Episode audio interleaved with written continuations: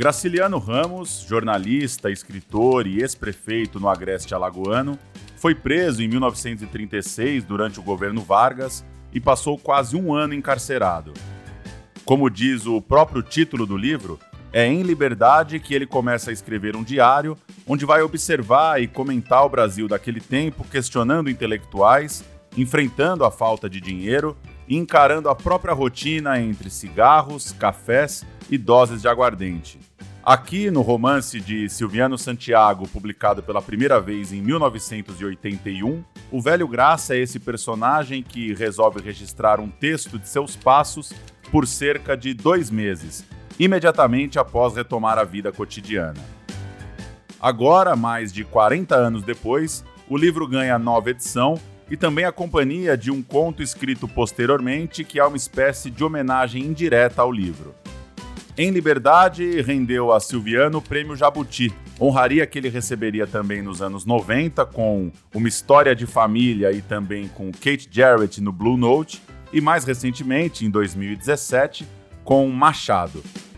Eu sou Paulo Júnior, produtor aqui da Rádio Companhia, e hoje nosso papo é com Silviano Santiago, autor com quase 70 anos de produção literária e uma coleção de prêmios e reconhecimentos para seus romances, contos e ensaios ao longo dessas décadas.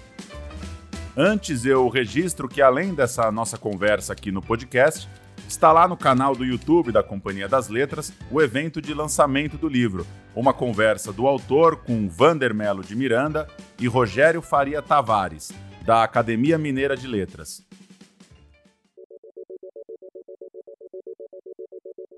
Tudo bem, Silviano? Como vai? Tudo bem, Paulo. E você? Estou indo, né? Porque vivemos de tempos difíceis. Né? Pois é. Um prazer falar contigo. Eu queria começar, Silviano, trazendo a contracapa dessa nova edição. Ela apresenta o livro da seguinte forma: misto de biografia, autobiografia, relato histórico, ensaio, crítica e romance. Eu queria saber se o senhor tem uma definição parecida com essa ou diferente dessa para o seu livro Em Liberdade e se essa definição mudou nesses 40 anos, é diferente hoje em relação ao olhar que o senhor tinha para o livro em 1981. Eu digo que o que mudou, eu acho que o autor mudou mais do que o livro. Eu estou com 85 anos de idade e então, obviamente, tem outro tipo de projeto, etc. Mas o livro ele até se tornou independente do autor. Ele tem 40 anos, portanto, é um senhor né, com alguma idade, ele tem juízo, mas é muito muito é, é muito desajuizado. Quer dizer, é um livro que provoca é um autor, é um personagem né, que tem uma vida interessantíssima, Graciliano Ramos, né? Isso foi uma grande audácia da minha parte, né? Eu me sentia muito pequeno quando escrevia o livro, porque eu estava tentando transformar em personagem da literatura uma grande figura nacional uma, um dos mais extraordinários escritores brasileiros.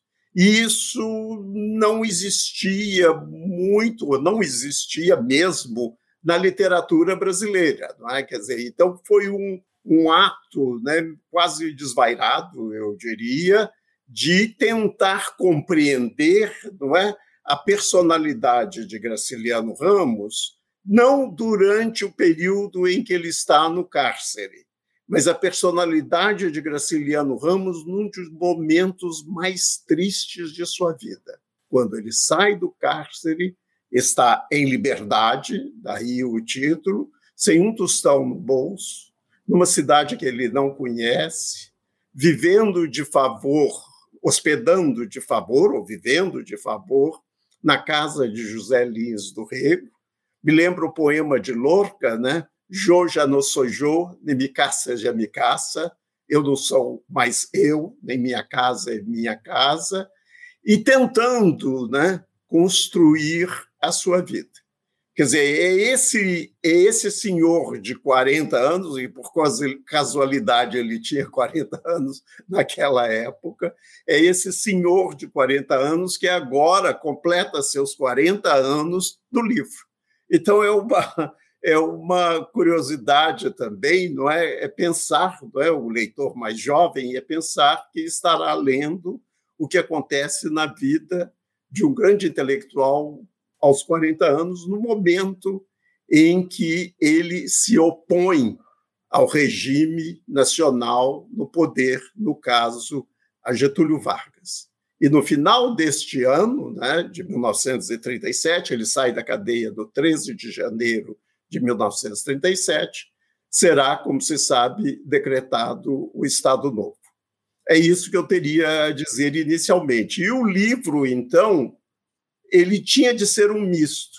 Ele, ao mesmo tempo, a vida cotidiana de um escritor, relacionamento com a esposa, relacionamento com o escritor que o hospeda, depois numa, vai para uma pensão pobre do Catete, ele está sem dinheiro, onde encontra outros intelectuais como Rubem Braga, etc. E, ao mesmo tempo, também alguém que reflete sobre política, alguém que pensa a literatura e alguém, não é? Obviamente que tem seus arroubos de lirismo. Então, por isso, o livro é uma espécie de mistura mesmo de gêneros. Ele é um romance também um pouco diferente da tradição do romance que nos vem do século XIX, como Gustave Flaubert, né? os romances de Gustave Flaubert, mesmo os romances de Zola, e talvez mais aproximado dos romances de Machado de Assis, como Memórias Póstumas de Brás Cubas ou Isaú e Jacó. Legal. E seguindo um pouco nessa linha de entrar no, no pensamento do Graciliano Ramos, o próprio texto do Adriano Schwartz na orelha do livro diz isso, né? O privilégio de acompanhar a invenção da voz precária e única desse Graciliano Ramos. A partir disso, eu queria saber a, relação do seu texto, desse seu trabalho com Memórias do Cárcere. Memórias do Cárcere publicado lá no ano da morte do Graciliano, em 53, e com outros textos deixados por ele também. É, inclusive, vendo aqui uma cronologia, uma edição com as cartas do Graciliano foi publicado só em 1980, então pertinho ali do lançamento do seu livro. Como que os textos do próprio Graciliano te influenciaram ou te atravessaram ou te acompanharam na hora de produzir o Em Liberdade? Quer dizer, é, aí entra uma faceta da minha personalidade que é muito importante. Quer dizer, eu tenho por profissão não é, ser professor. E na medida em que sou professor, eu tenho uma aproximação, eu tenho uma leitura, eu tenho uma interpretação bastante grande, não só de literatura brasileira, como de outras literaturas também, mas, sobretudo, um de meus autores, ou talvez o autor de minha preferência, eu não sou, eu sou uma pessoa, às vezes, que trai um pouco os, os meus grandes autores. Quer dizer, naquela época era Graciliano Ramos. Graciliano Ramos era o meu grande autor e eu eu lia Graciliano Ramos para aprender, eu lia para ajudar na minha formação de escritor, e isso então me levou a ter um conhecimento bastante profundo da sua obra e querer inserir, até me inserir, inserir meu trabalho inserir o meu próprio leitor que eu estaria constituindo nesse universo de Graciliano Ramos. E essa inserção teria de se dar não pela repetição, eu não vou de novo narrar o que aconteceu com Graciliano Ramos em 1936, durante os anos em que ele esteve na prisão. Não se trata disso. Isso ele já tinha se manifestado através da obra-prima, que é Memórias do Cárcere, e que será até filmado também, depois de Em Liberdade, por Nelson Pereira dos Santos. Não imitaria tampouco um de seus romances, porque não é essa a função minha de criador. Essa é a função minha de leitor e de professor tentar passar adiante as grandes obras de Graciliano Ramos ou de outro grande autor que eu julgue merecedor da atenção do meu aluno. Tratava-se de um diálogo com um possível leitor meu. Então, eu tentei ver o momento que era silencioso, tanto na vida de, na vida de Graciliano Ramos, como também nos seus escritos. E esse momento silencioso e importantíssimo era o momento em que ele tinha deixado a cadeia no dia 13 de janeiro de 1937. Então, eu pensava, né, como é que eu poderia, então, dizer isso? Não através do ensaio, entende? Porque o ensaio seria sobre exatamente o período dele na cadeia, ou ainda sobre um dos maravilhosos romances que ele escreveu, sobre os quais eu escrevi também, em particular o mais famoso deles, que é Vidas Secas eu não queria tão pouco fazer uma biografia no estilo tradicional, porque para fazer uma biografia do estilo tradicional, não é que no fundo se explica por, por ser um verbete de enciclopédia, né? um verbete de enciclopédia alongado. É nascimento, infância, família, etc, etc. Quer dizer, eu queria destacar um momento, um determinado momento que era silencioso na obra de Graciliano Ramos. E esse momento silencioso, então, merecia, a meu ver, não tanto um romance, porque eu gostaria de, de me apegar à própria personalidade de Graciliano Ramos, porque era um momento intimista.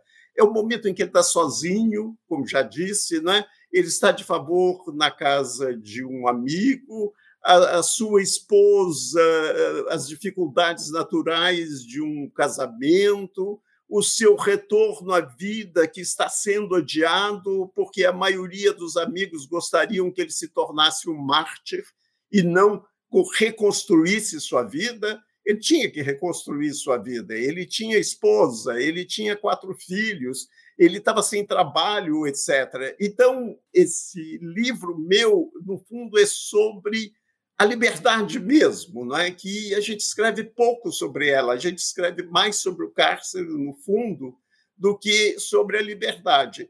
E então eu encontrei esse momento, resolvi escrever uma coisa que ele nunca fez, um diário. Você repare que a experiência da prisão que ele tem, ele não conseguiu expressá-la em diário. Quem leu Memórias do Cárcere sabe disso. Várias vezes ele comprou folhas de papel, dentro do cárcere, ou da cadeia, como ele gostava de dizer. Ele comprou. Então, na cadeia, ele não conseguia escrever porque lhe faltava. Lhe faltava alguma coisa. Então, não existe um depoimento assim, no calor da hora. O que existe é exatamente um relato das memórias do cárcere. Quer dizer, aquele livro é escrito com uma certa distância. Eu tentei apreender o que poderia ser, então, a linguagem de um diário de Graciliano Ramos. Muito legal, muito interessante. E para a gente arrematar esse assunto personalidade do Graciliano, como o senhor já citou agora, já trabalhou, pesquisou, escreveu sobre diversos nomes da literatura, Guimarães Rosa, Machado, Drummond, tantos outros. Enfim, quem foi o Graciliano Ramos no sentido do que te chama mais atenção nele enquanto marca, enquanto diferença em relação a esses outros nomes? Digamos, o que, que tem na personalidade, na conduta do Graciliano Ramos que o senhor precisou fisgar e tratar com muita atenção na hora de trazer essa voz para ele? Olha, eu acho que eu posso até ser simples, para dizer a verdade. Uma grande coerência entre vida e obra. E é por isso é que, de novo, eu digo né, que o diário, a forma diário, né, seria a melhor maneira de apreender o que, que eu queria. Entende? Porque vida e obra estão de tal modo interligados em Graciliano Ramos que fica difícil distinguir uma coisa da outra. E, como você sabe, em sala de aula, a gente nunca fala da vida a gente fala da obra, a gente faz a leitura do texto, a leitura do livro, a leitura do conto, a leitura do poema. E eu queria, de certa maneira, né, na qualidade mesmo de professor e também, é claro, de criador, é mostrar né, como havia também um silêncio nas salas de aula que me preocupava em relação a figuras como Graciliano Ramos. Não me preocupa tanto em relação, por exemplo, a um outro notável escritor brasileiro, que é Guimarães Rosa. Não me preocupa tanto no caso de Carlos Drummond e tantos outros, entende? Mas no caso de Graciliano Ramos, quer dizer, você vê que uma das grandes obras dele é exatamente sobre a experiência de vida dele, que é Memórias do Cárcere. Outra grande obra dele é também sobre a experiência de vida dele, a infância, em que ele relata não é, a sua infância. Então, esse pulsar da vida, esse pulsar do coração, esse pulsar de uma certa rotina, uma certa monotonia, que é também o dia a dia, o cotidiano da vida, entende? Que é parte integrante da vida de um intelectual. Eu queria aprender isso. Então, eu tenho também, né, eu aprendi, né, em virtude da minha profissão, eu aprendi também a ser um bom pesquisador. Então, eu me adentrei enlouquecidamente por todos os caminhos possíveis. Não entrevistei ninguém. Eu achei que seria importante não ter a palavra de alguém, entende? Mas fui por todos os cantos que você pode imaginar conseguindo material. Você mencionou, não é, atrás, eu até abro um pequeno parênteses agora, de que as cartas dele só foram publicadas em 1980. Você sabe que eu consegui ler as cartas antes da publicação. É tanto que na criação do personagem Graciliano, no seu relacionamento com Heloísa, eu me vali muito das cartas trocadas entre eles, entende? Quer dizer, aquilo ali não é uma invenção, assim, claro que é uma invenção no sentido em que é uma criação literária, mas eu sentia na relação do ponto de vista humano, do ponto de vista eh, psicológico, do ponto de vista sentimental, nas cartas. E se você reparar bem, o final da primeira parte, o livro está dividido em duas partes. O final da primeira parte é uma citação literal de uma carta de Graciliano Ramos para a Heloísa, porque eu tive acesso a esse material, da mesma maneira que tive acesso a muitos outros materiais que não compete agora a gente falar, mas só para dizer que é um livro que está muito bem estruturado no seu dia a dia. Até porque, como não é uma biografia no sentido tradicional, eu não tinha que percorrer da vida até a morte, mas eu tinha que me concentrar em dois meses e poucos dias. Eu vasculhei esses dois meses assim em tudo, em jornais da época, revistas da época. Eu nasci em Formiga, uma pequena cidade do interior, exatamente no ano em que ele estava preso, em 1936. Eu não fazia ideia do Rio de Janeiro. Eu não sabia se tinha edifício Mesbla ou não, e coisas desse gênero, entende? Com aquele relógio lá. Eu não sabia o bonde que passava ali no Largo dos Leões, né, no Maitá, e, e coisas desse gênero. Tinha o Paulo Henriques Brito, que é um grande poeta, e na época era amigo e aluno meu, conseguiu, eu falei para ele que estava tendo um problema enorme porque eu não tinha, eu não sabia direito como era o Rio daquela época. Ele falou assim: ah, meu pai tem um guia da época, eu vou pegar para você. E me deu de presente um guia. Então eu me enfronhei naquele guia, sabe? Eu conheci a cidade do Rio de Janeiro em todos os seus detalhes, os percursos, etc., e assim por diante. Tudo isso é, é, é, muito importante porque eu queria trazer também a vida de Graciliano Ramos não de uma forma inventada, entende? No sentido mais vulgar da palavra. Eu queria inventar a vida de Graciliano Ramos em cima de dados que eram reais, se me entende. Então, nesse sentido, eu acho que eu talvez tenha adiantado um pouco, né, como eu farei muitos anos mais tarde com Machado de Assis, eu tenho adiantado um pouco essa dicotomia que muitas vezes é negligenciada nas escolas, entende? Entre vida e obra. Legal. E, e, vamos entrar um pouquinho mais nessa, nesse mergulho no Rio de Janeiro do final dos anos 30. Que cidade é essa que o personagem encontra quando sai da prisão. Inclusive, me chamou muita atenção uma passagem bem interessante logo no início, que ele está tratando ali da relação com a própria praia, com essa coisa da praia enquanto lazer, né? Tomar banho de mar, tomar sol que hoje é uma coisa completamente natural, né? Todas as idades, todo mundo é, pode e frequenta uma praia, mas que houve um tempo em que isso era um debate, de certa forma, e uma das passagens interessantes aí que me chamaram a atenção de ver o Graciliano Ramos debatendo, de certa forma, com essa cidade que está se formando ali ainda numa primeira metade do século XX? Quer dizer, há, há, alguns dados que são importantes, né? Quer dizer, isso se dá exatamente na manhã do dia seguinte que ele sai da prisão. E a informação que eu tenho é que esse bonde, né, que eu me referia, né, que passa na porta ali do Maitá, que vinha do centro da cidade, todos os bondes vinham do centro da cidade naquela época, né? vinham, do, vinham do centro da cidade, e naquela época, esse bonde, que aliás é o mesmo bonde que está no conto O Amor de Clarice Lispector, é quando ela vê aquele cego mascando chicletes. E depois ela toma o bonde, já agora nos anos 1950, e vai até o Jardim Botânico. Leiam, é, seria até curioso ler o conto de Clarice ao mesmo tempo que ler esse passeio a, de Graciliano Ramos e esposa a Heloísa. Quer dizer, então tem que se compreender isso também do ponto de vista um pouco psicológico. Ele está na casa de uma outra família.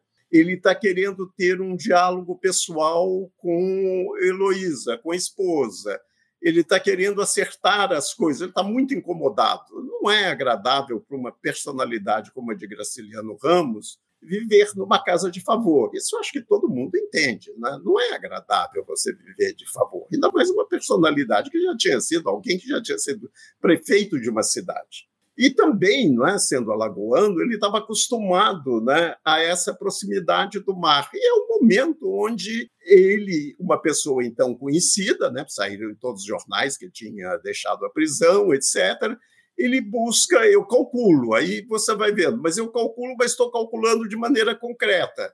Ele, na certa, ele queria ter esse diálogo íntimo e solitário com ela e ele busca um lugar distante. Ipanema, naquela época, e isso eu tenho provas evidentes, que eu encontrei em revistas, jornais, etc., era um areal, né? não, era, não era um bairro que hoje a gente conhece como Ipanema, nós estamos falando de 37.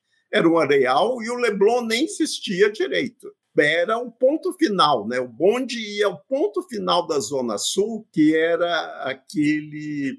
Em Minas a gente chama de queijo, né? aquele, aquele círculo que tem ali no final da Rua Visconde de Pirajá. Era até ali, e aquele círculo existia porque o bonde ele tinha que retornar, né? Então, as coisas também, a própria máquina era mais simples naquela época ele deve ter ido até ali e caminhado até a praia, que era um areal, pelo que eu vi, algum, pouquíssimas casas, muita areia, não é? E então eu acho que ele encontrou o lugar ideal, porque eles não conheciam, quer dizer, Heloísa conhecia um pouco mais o Rio de Janeiro porque ela tinha vindo antes para dar assistência ao marido na prisão. Mas Graciliano Ramos tinha vindo apenas uma vez ao Rio de Janeiro em 1914, portanto, o que ele conhecia do Rio de Janeiro já era um outro Rio de Janeiro. Ele não conhecia nada absolutamente do Rio de Janeiro. E aí, talvez esse encanto, né, que eu procurei aproveitar, que era esse encanto com algo que é típico também de Alagoas, que é a vastidão do mar. Né? O que ele tinha pela frente era a vastidão da vida dele, e a vastidão do mar, não é que tradicionalmente não é, é esse lugar do mistério, né, que ao mesmo tempo nos leva a outro país, ou moradores de outros países se aproximam de nós, ao mesmo tempo o lugar das grandes, dos grandes desastres e de tudo isso que a gente conhece, né? Então, essa foi a maneira como essa visita à praia funcionou. Quer dizer, ele tateando a vida, tateando o casamento e tateando a cidade em que ele passaria a morar e que ele desconhecia. E o bonde não é, indica uma coisa muito importante. Heloísa, não é, que é uma senhora de boa sociedade, não é, queria tomar o que se chamava, não se dizia táxi naquela época. Né? Isso o livro é um pouco cuidadoso nesse, de, nesse sentido. Se dizia carro de aluguel, né? ou carro de praça. Heloísa queria tomar um, um carro de praça um carro de aluguel, mas o dinheiro estava muito curto, entende? Então, daí a razão de, acredito, né? de novo, é uma invenção em cima de dados concretos porque a questão do dinheiro aflorava sempre. É tanto que mais tarde eles vão para uma pensão de segunda categoria no Catete. Eles vão morar lá, o casal vai morar num quarto e o livro termina exatamente quando chegam os quatro filhos para morar nesse mesmo quarto. Quer dizer, já podem imaginar que não era uma das da vida onde o dinheiro corria a farta. Então era esse Rio de Janeiro, né, onde ele teria de reconstruir a sua vida de zero. E não só de zero, e daí uma coisa, um detalhe que aparece desde o início, desde a primeira frase, né? Quer dizer, essa perda de identidade, essa perda de profissão, todas essas perdas que lhe causaram ter sido considerado pelo governo de Vargas, entre aspas, né, um criminoso. Quer dizer, ele era um criminoso, né? Ele tinha saído do, da cadeia. É isso que me fascinava e dava um certo significado ao livro no momento em que os opositores ao regime de 1964 regressavam ao Brasil. E o livro é publicado logo em seguida ao livro Que é Isso, Companheiro, excelente livro do Fernando Gabeira. E o primeiro, né, depoimento. Só que o livro meu não é um depoimento, ele tem outras ele tem outra intenção, que depois a gente pode falar sobre isso. E trazendo outra passagem do livro que, que foi muito marcante para mim em relação à Quarta-feira de Cinzas. Inclusive, coincidentemente, a gente grava essa conversa em abril de 2022, uma semana atípica, né, de um carnaval adiado por conta da pandemia, um carnaval jogado de fevereiro para abril nesse ano. Eu queria te perguntar, a partir desse exemplo do carnaval, sobre a capacidade do, do personagem em observar, em sentir as ruas e, a partir delas, ir tecendo suas críticas, suas reflexões sobre a sociedade. Como ele conseguiu, nesses dois meses ali, por onde né, se passa o diário, observar pequenas nuances da vida urbana, e aqui estou trazendo um exemplo do carnaval, para a partir daí tecer suas ideias sobre o Brasil, sobre a sociedade brasileira? Não, a ideia é ótima. Eu acho que é uma maneira de eu prolongar esse meu diálogo vai, com pessoas que eventualmente nos escutam. Quer dizer, então, de novo, voltemos. A gente tem que sempre partir, não é? Infelizmente, eu não posso partir muito do dia de hoje, porque é um livro que já tem 40 anos e que fala, né, que dramatiza algo que aconteceu em 1937. Então, portanto, eu tenho que analisar as coisas. Quer dizer, o papel aqui eu acho que era o leitor que devia analisar, mas cá eu estou eu sendo entrevistado, então eu tenho que falar do livro e analisar o livro da perspectiva do autor. Né? Então, se eu me detenho no, no enredo do livro, né, no enredo do diário, né, que é de Graciliano Ramos e não meu, se eu me detenho, eu tinha nascido, né? tinha acabado de nascer, eu tinha alguns meses de idade. Então, o que eu quis criar é uma situação extremamente complexa. É tanto que você repara, o título do capítulo, e você já o disse, não é carnaval, é quarta-feira de cinzas. E isso é uma coisa típica de Machado de Assis que a gente vai encontrar constantemente em Graciliano Ramos. Quer dizer, qualquer título, ou de capítulo, ou de livro, ou que seja, ele diz alguma coisa, mas quer dizer também algo a mais. O leitor tem que procurar esse algo a mais. Eu dou um exemplo muito concreto em Machado de Assis. Vocês conhecem, não é? Esaú e Jacó. No fundo, o livro é sobre dois cariocas, Pedro e Paulo. Mas o livro não se chama Pedro e Paulo. O livro se chama Esaú e Jacó. Então, qual é o interesse do autor? E dizer, olha, cuidado, hein? tem ressonâncias bíblicas nessa criação desses personagens. Eles não são apenas representantes né, de um, uma grave divisão que existe no Brasil dessa época, que era o fim da monarquia e o começo da república. Um, como sabemos, né, é monarquista, o outro é republicano. Vai além do presente. Hein? Por quê? Porque nós somos um caldo de cultura. Quer dizer, e nesse caldo de cultura, a gente tem que perceber que esse, esse os dois gêmeos Esaú e Jacó é um caso bem, bem curioso, como será o caso de um pseudônimo que eu chamaria de heterônimo de Machado, que é usar a Bíblia para dar nome simbólico a ele próprio e a personagens. Nos, aquele que leu né, os cinco primeiros livros, né, em particular a Gênesis da Bíblia, sabe que a história do patriarcado é uma historinha um pouco confusa em termos de herança. Não é, não é sempre o primogênito que ganha o poder. Jacó não é o primogênito, e é ele que ganha o poder. É, Manassés é o primogênito, mas quem ganha o poder é Efraim. E assim por diante, entende? É ver como, muitas vezes, a crítica mais radical não está tanto no enredo, não está no nome no nome correto do batismo, no, no, nome dado na pia batismal ao personagem. Quer dizer, então esse, esse capítulo sobre o carnaval, no fundo, é sobre quarta-feira de cinzas. Heloísa tinha voltado a Alagoas, ela é, foi buscar os quatro filhos, deixou Graciliano Ramos sozinho, com a função de procurar uma pensão. Essa foi a função que lhe foi dada. Quem sabe de Graciliano Ramos não é das funções que ele mais gosta, procurar uma pensão numa cidade que ele não gosta. E, ao mesmo tempo, porque trazendo os quatro filhos, eles não podiam continuar morando na casa de Zé Liz do Rei, que, por sua vez, tinha três filhas, aliás, maravilhosas as três filhas. Foram minhas leitoras do livro em 1981. Me dei muito bem com elas e tudo. Então, quer dizer, esse era o problema. Ele tinha ido à cidade não para o carnaval, ele tinha ido à cidade para procurar do Catete, que era um bairro pobre, relativamente pobre do Rio de Janeiro, não era Copacabana, e não era nem mesmo Botafogo. Botafogo era um bairro muito importante daquela época, né? Botafogo, Copacabana, etc., que eram os bairros mais chiques. Era o bairro do Catete, Lapa, que eram bairros relativamente pobres. Então, isso já o desagradava muito.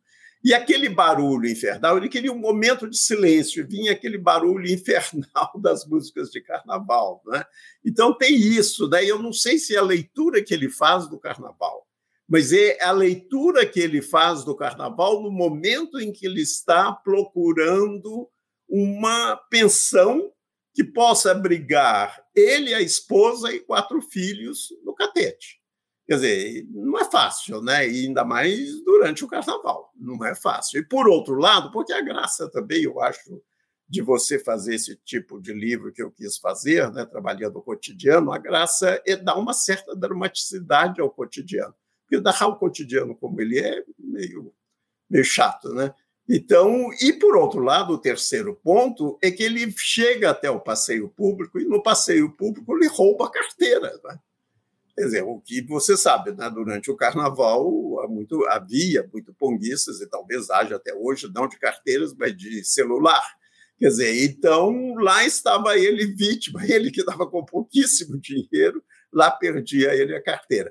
Então, eu gostaria apenas de dar, por assim dizer, o cenário desse primeiro carnaval, quando ele chega ao Rio, saindo da prisão, e, ao mesmo tempo, morando de favor e à procura de um quarto numa pensão, que ele encontrará na Rua do Catete, na Rua Correia Dutra, e a segunda parte do livro, exatamente em lugar de se passar no Largo dos Leões, né, onde ele estava muito bem hospedado, de repente, de um dia para o outro, ele vai para uma pensão um senhor que tinha sido prefeito da sua cidade, que tinha um padrão de vida de classe média. Lá está ele no quarto miserável, não miserável, mas num quarto, num quarto pobre de uma pensão do catete. Quer dizer, então eu acho que você enxerga a cidade de acordo com o seu, para usar uma palavra americana, né, com o seu mood,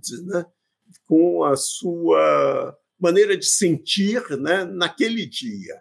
E não, não, compete a uma figura assim, quer dizer, ou pelo menos uma pessoa que pensa, uma pessoa que tem problemas, uma pessoa né, que, não, que não tem 18 anos, que já tem 40 e é o segundo casamento, ele tem filhos do primeiro casamento, filhos do segundo casamento, está desempregado, etc. Ele não pode enxergar o carnaval carioca com a mesma graça com que o enxerga uma pessoa que resolveu ser simplesmente um fulião ou uma fuliona no carnaval. entende? Não é isso. Daí eu acho o título, Quarta-feira de Cinzas, né? Eu sou pó e ao pó voltarei. E lembre Machado de Assis o final do romance de Machado de Assis, né? Memórias Póstumas de Brás Cubas, que eu acho que é muito forte, né? e explica o pseudônimo que ele usa, o heterônimo Manassés, que ele usa várias vezes antes de publicar Memórias Póstumas de Brás Cubas, que é, como todos sabem, não tive filhos, não transmiti a nenhuma criatura o legado da nossa miséria. Quer dizer, então são autores, não é, que vão muito profundamente, não é, muito profundamente na compreensão do que seja a vida humana em particular, em momentos muito difíceis e de grande solidão. Maravilha. E as suas respostas sempre vão passar por outros autores. Queria até aproveitar isso para trazer um outro ponto interessante, mais ou menos na mesma parte aí do livro, que é quando o Graciliano traz no diário uma lista dos 10 melhores contos brasileiros. E ali lista Machado de Assis, Monteiro Lobato, João do Rio, Lima Barreto, entre outros. Obviamente, o protagonista é um escritor, é natural que seja um tema da rotina dele, ele é convidado a formular uma lista dos 10 melhores contos brasileiros, mas também tem uma coisa sua, Silviano, de passear, de registrar olhares sobre a literatura. Queria te ouvir um pouco mais sobre isso. Que possibilidades se abrem quando um narrador é também uma pessoa das letras, quando o narrador te possibilita passear um pouco por outros autores, por outros textos? Vamos lá, é uma boa pergunta realmente. Em primeiro lugar, eu gostaria de esclarecer: a lista não é minha, hein? A lista é do próprio Graciliano Ramos, eu não vou me lembrar agora o nome da revista, mas ela, como sabe, né, naquele momento o holofote estava em cima dele, uma daquelas revistas da época, que seria o equivalente de uma Veja, isto é, uma coisa desse gênero, que estava fazendo um levantamento entre os escritores quais seriam os dez melhores contos segundo X, Y e Z. E coube a Graciliano fazer essa lista. Portanto, esta lista são os contos que realmente ele gosta e são os autores que ele realmente gosta. Não é tanto minha. A minha lista, tenho certeza, não é? e seria um pouquinho diferente. Mas o importante não é, é exatamente a verossimilhança do diário. Né? Quanto mais material concreto eu tiver de Graciliano Ramos, tanto mais verossímil será esse diário, é claro. Se eu tivesse feito uma lista aleatória ali, ficaria até meio ridículo, né? Porque o próprio Graciliano Ramos seria, e, e na realidade fez, seria capaz, e na realidade fez uma lista dos melhores contos. Quer dizer, então eu não posso misturar as duas coisas, né? Quer dizer, então eu tenho de falar muito mais sobre a perspectiva de Graciliano Ramos sobre a literatura. E a perspectiva de Graciliano Ramos sobre a literatura, ela me fascina e fascina uma multidão de leitores brasileiros e estrangeiros, porque, obviamente, ele é um dos pilares da literatura brasileira, em termos de prosa, ao lado de Machado de Assis, e hoje em dia, ao lado de Clarice Lispector, né? Quer dizer, então, são esses três grandes pilares. Eh, estou destacando apenas aqueles que, que se destacam dentro do destaque. Né? Quer dizer, são aqueles extraordinários. Né? Então, o Graciliano Ramos tem uma visão, por exemplo, bastante diferente de Machado de Assis, porque ele tem uma visão mais política da literatura. E também de Clarice Lispector, não no início da carreira, porque ele se aproximou no início da carreira do romance psicológico, em Angústia. Mas logo depois ele se distancia, com Vidas Secas em particular, do romance psicológico. Então, Graciliano Ramos, em, em Graciliano Ramos, o que é interessante, e ele propiciava, porque eu estava escrevendo esse livro, né? É, logo depois da ditadura de 64, e estava escrevendo também para poder discutir o tema quente naquele momento, que era o tema da liberdade, não é? O que essas pessoas que foram presas e que foram eh, muitas foram exiladas ou autoexiladas ou que sofreram tortura, sofreram uma miséria nos cárceres militares, quer dizer, o que estaria, o que elas estariam pensando, o que pensariam, entende? Então, o interesse meu era escolher exatamente naquele momento esse escritor e não outro. Eu poderia dar asas à minha maneira também de pensar política. Aí eu me associo a ele, é claro. Eu me associo a ele e, de certa maneira, endosso a palavra dele, entende, nesse diário. E eu acho que o livro, nesse sentido, guarda certa atualidade, porque estamos vivendo um período também que a gente não sabe, né? um período muito difícil da nossa história. De novo, a nossa história volta a ser muito perigosa. Né? Se você lê, por exemplo, se você permite, eu até escolhi um trechozinho curto aqui, repara como isso pode ser válido pelo que vem acontecendo nos últimos dias aqui no Brasil. Eu aqui vou citar, entende? Ipsis literis é citar, se não me engano, é página 54, se não me engano. É, mas é fácil encontrá-lo, é logo, dá logo no início. E agora, então, eu leio né, as páginas que eu escrevi em 1981. Possuímos, segundo os entendidos, três poderes: o executivo, que é o dono da casa, legislativo e o judiciário, domésticos, moços de recado, gente assalariada para o patrão poder figurar e deitar empáfia diante das visitas. Os três poderes, o executivo, o legislativo e o judiciário, são um, a unidade na pluralidade. E a oposição não é recebida como visita no palácio, mas a tiros. A oposição é tida como um ladrão que quer roubar o lugar do dono da casa através de uma nova definição de governo. Deve ser esse gênero de racionalização que deixa dormir em paz homens vingativos, violentos e muitas vezes com mãos sujas de sangue.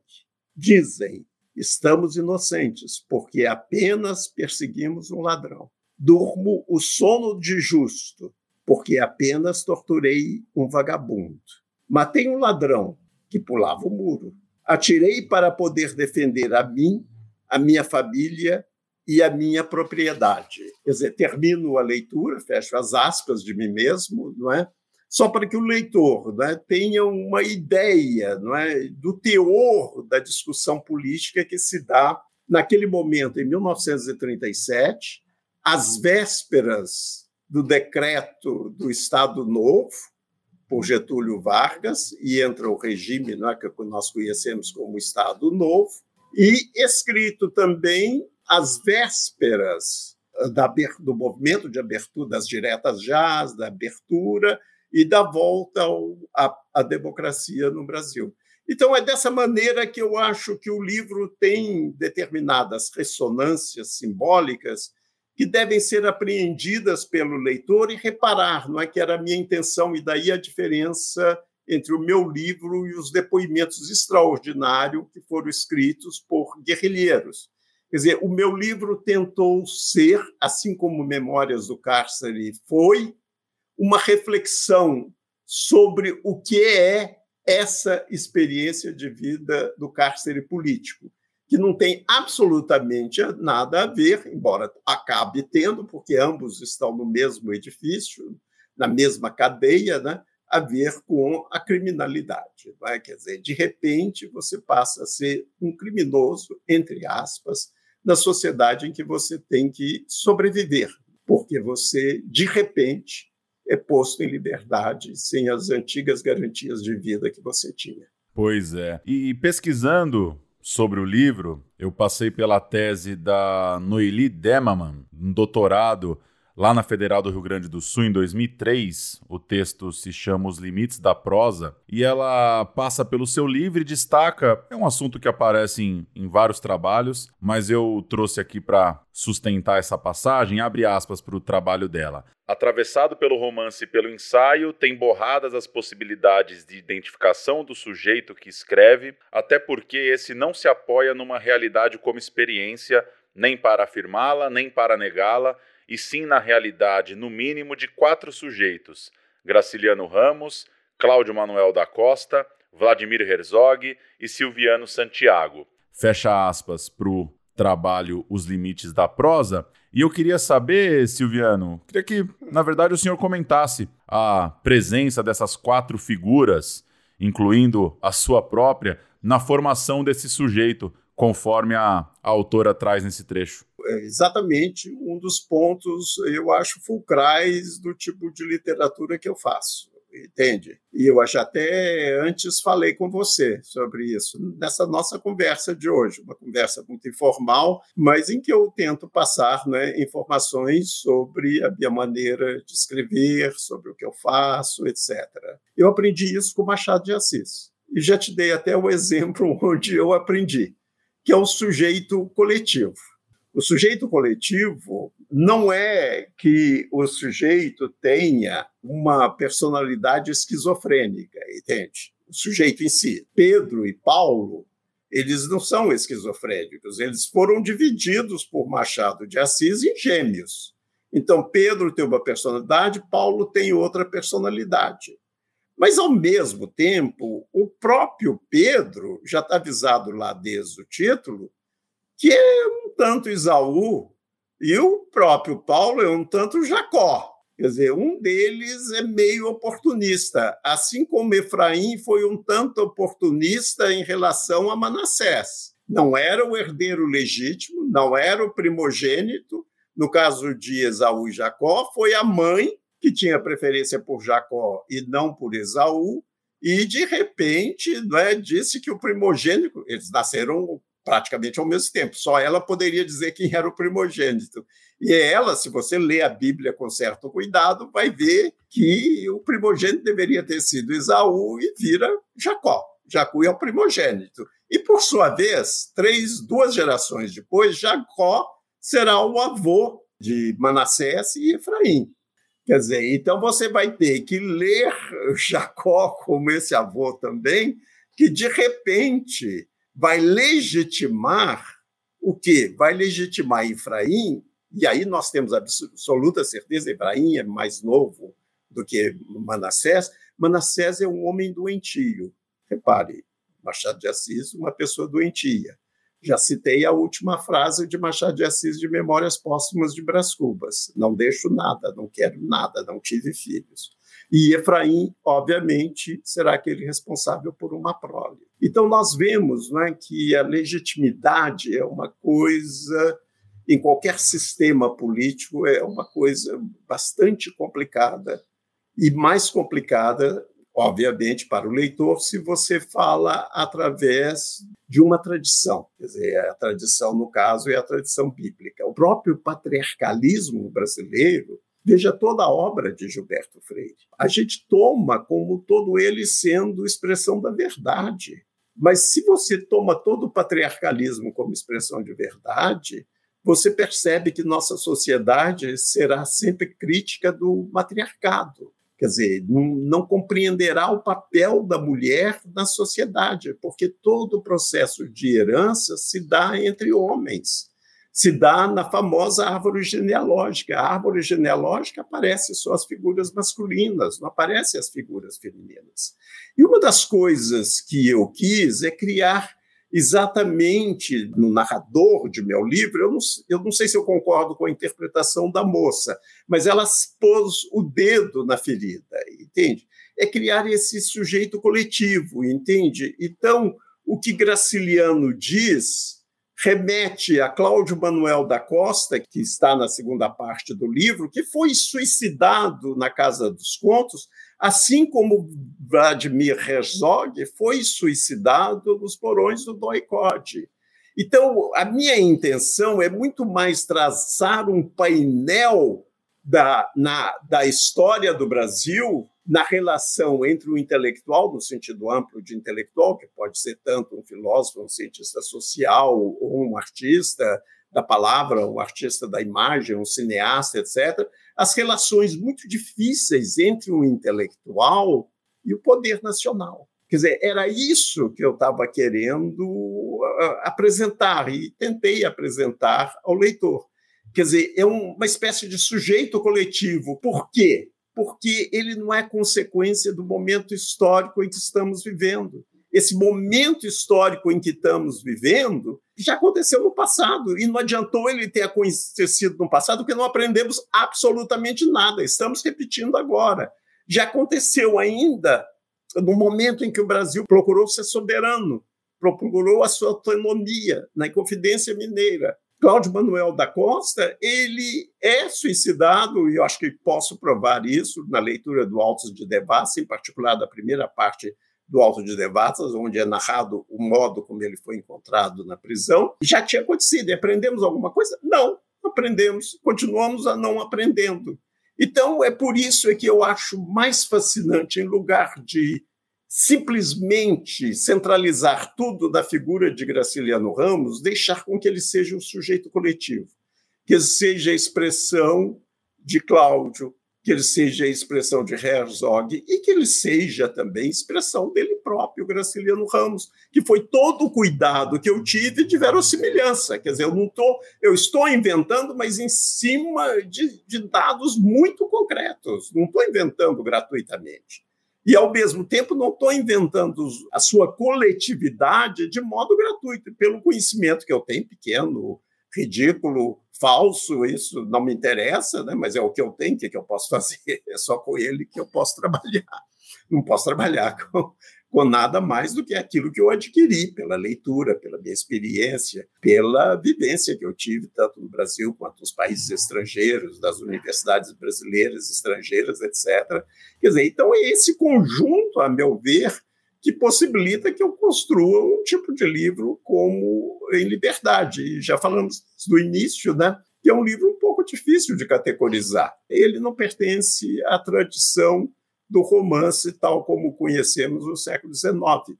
Ele é uma das preocupações do romancista. E todos aqueles, né, agora eu falo mais para os professores, né, sabem que o gênero menos codificado da literatura tradicional é o romance. O poema vem sendo codificado desde Aristóteles, o poema épico, etc. E também o teatro vem sendo, vem sendo qualificado e descrito, etc., também desde os tempos antigos, passando pelos célebres dois períodos europeus, que é o teatro do siglo de ouro na Espanha e o teatro de Molière, Racine, do século XVII francês. E o, o romance, tal como conhecemos, foi criado no século XVIII.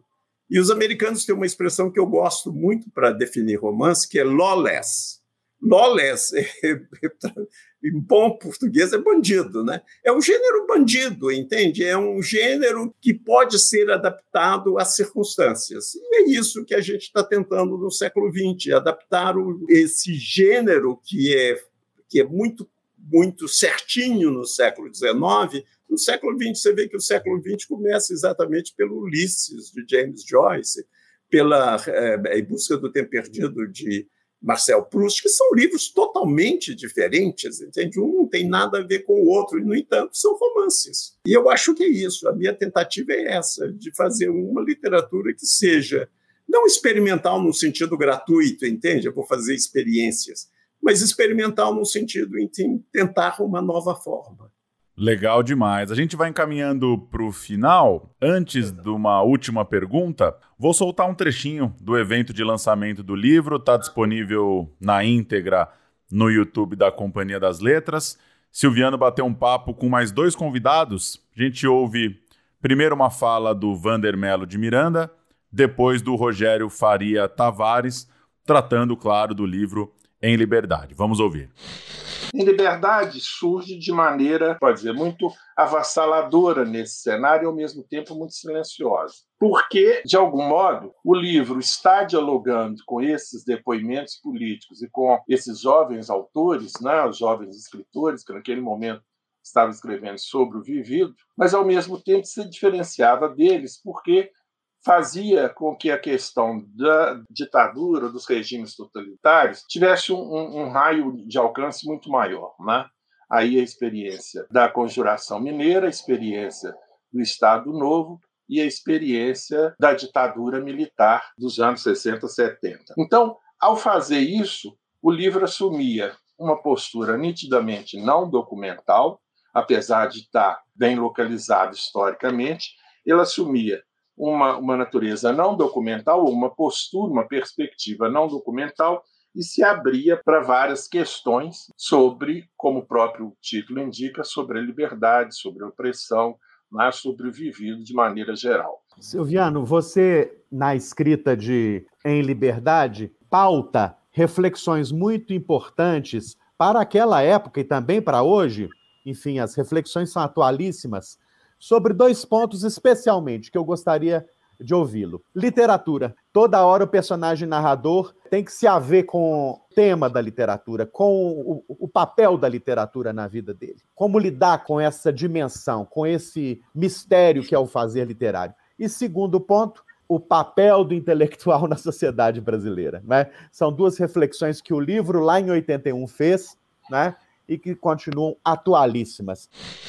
E para fechar o nosso papo, Silviano, sua sensação de ver o livro chegando em nova edição, talvez para um público que ainda não havia lido, imaginando jovens, novos leitores, gente que nem era nascida à época do lançamento. Qual que é a sua sensação de imaginar essa nova turma pegando em mãos em liberdade nesse contexto de um Brasil de 2022? Em primeiro lugar, se você me permite, eu gostaria de agradecer a Companhia das Letras por ter tido a ideia de relançar esse livro. Teve algumas edições antes, né? Eu acho justo até que eu mencione. A primeira edição foi da Paz e Terra, a segunda edição foi da Rocco, e essa edição né, dos 40 anos do livro é da Companhia das Letras, o que me dá muito gosto, porque é uma edição muito caprichada, muito bem feita, muito bonita, e eu pude acrescentar um outro trabalho de criação que eu fiz sobre Graciliano Ramos. Eu escrevi ensaios sobre Graciliano Ramos, mas isso é outro, é outro departamento.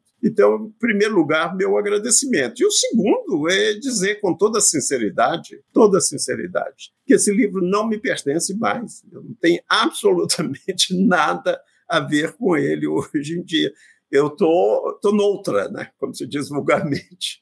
Eu estou noutra, fazendo outras coisas, etc. Mas é uma grande honra. Eu não posso negar, não é? Eu não posso negar isso, porque seria uma modéstia totalmente falsa, né? E eu não posso negar que me sinto muito feliz, muito contente com essa nova edição e me sentirei mais feliz e mais contente se por acaso eu tiver outros e diferentes leitores do que o livro já teve.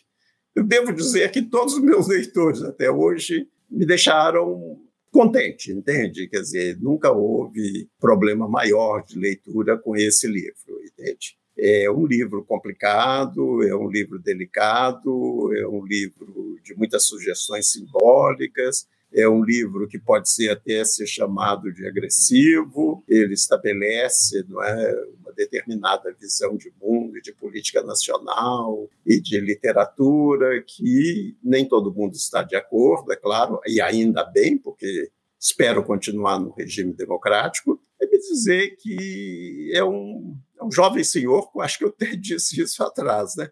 é um jovem senhor de 40 anos. E, se possível, tratem-no bem, acolham em sua biblioteca. E será uma honra e um prazer para mim. Muito obrigado. E obrigado a você, Paulo. As perguntas estavam ótimas e foi muito bom. Eu pude realmente dizer o que seria importante dizer numa conversa, num podcast, né? em que eu me aproximo dos leitores. Obrigado você, Silviano. Um prazer o papo. Torcendo também para Em Liberdade chegar em, em novos leitores. Para quem sabe, né? Como o senhor disse, tanto tempo depois, receber retornos, né? Ser abraçado novamente por um livro de 40 anos atrás é, é bem legal também, é bem interessante, né? Muito, muito, tem que lhe dizer. E sou muito obrigado ao Luiz Schwartz, é claro, por ter feito esse belo gesto.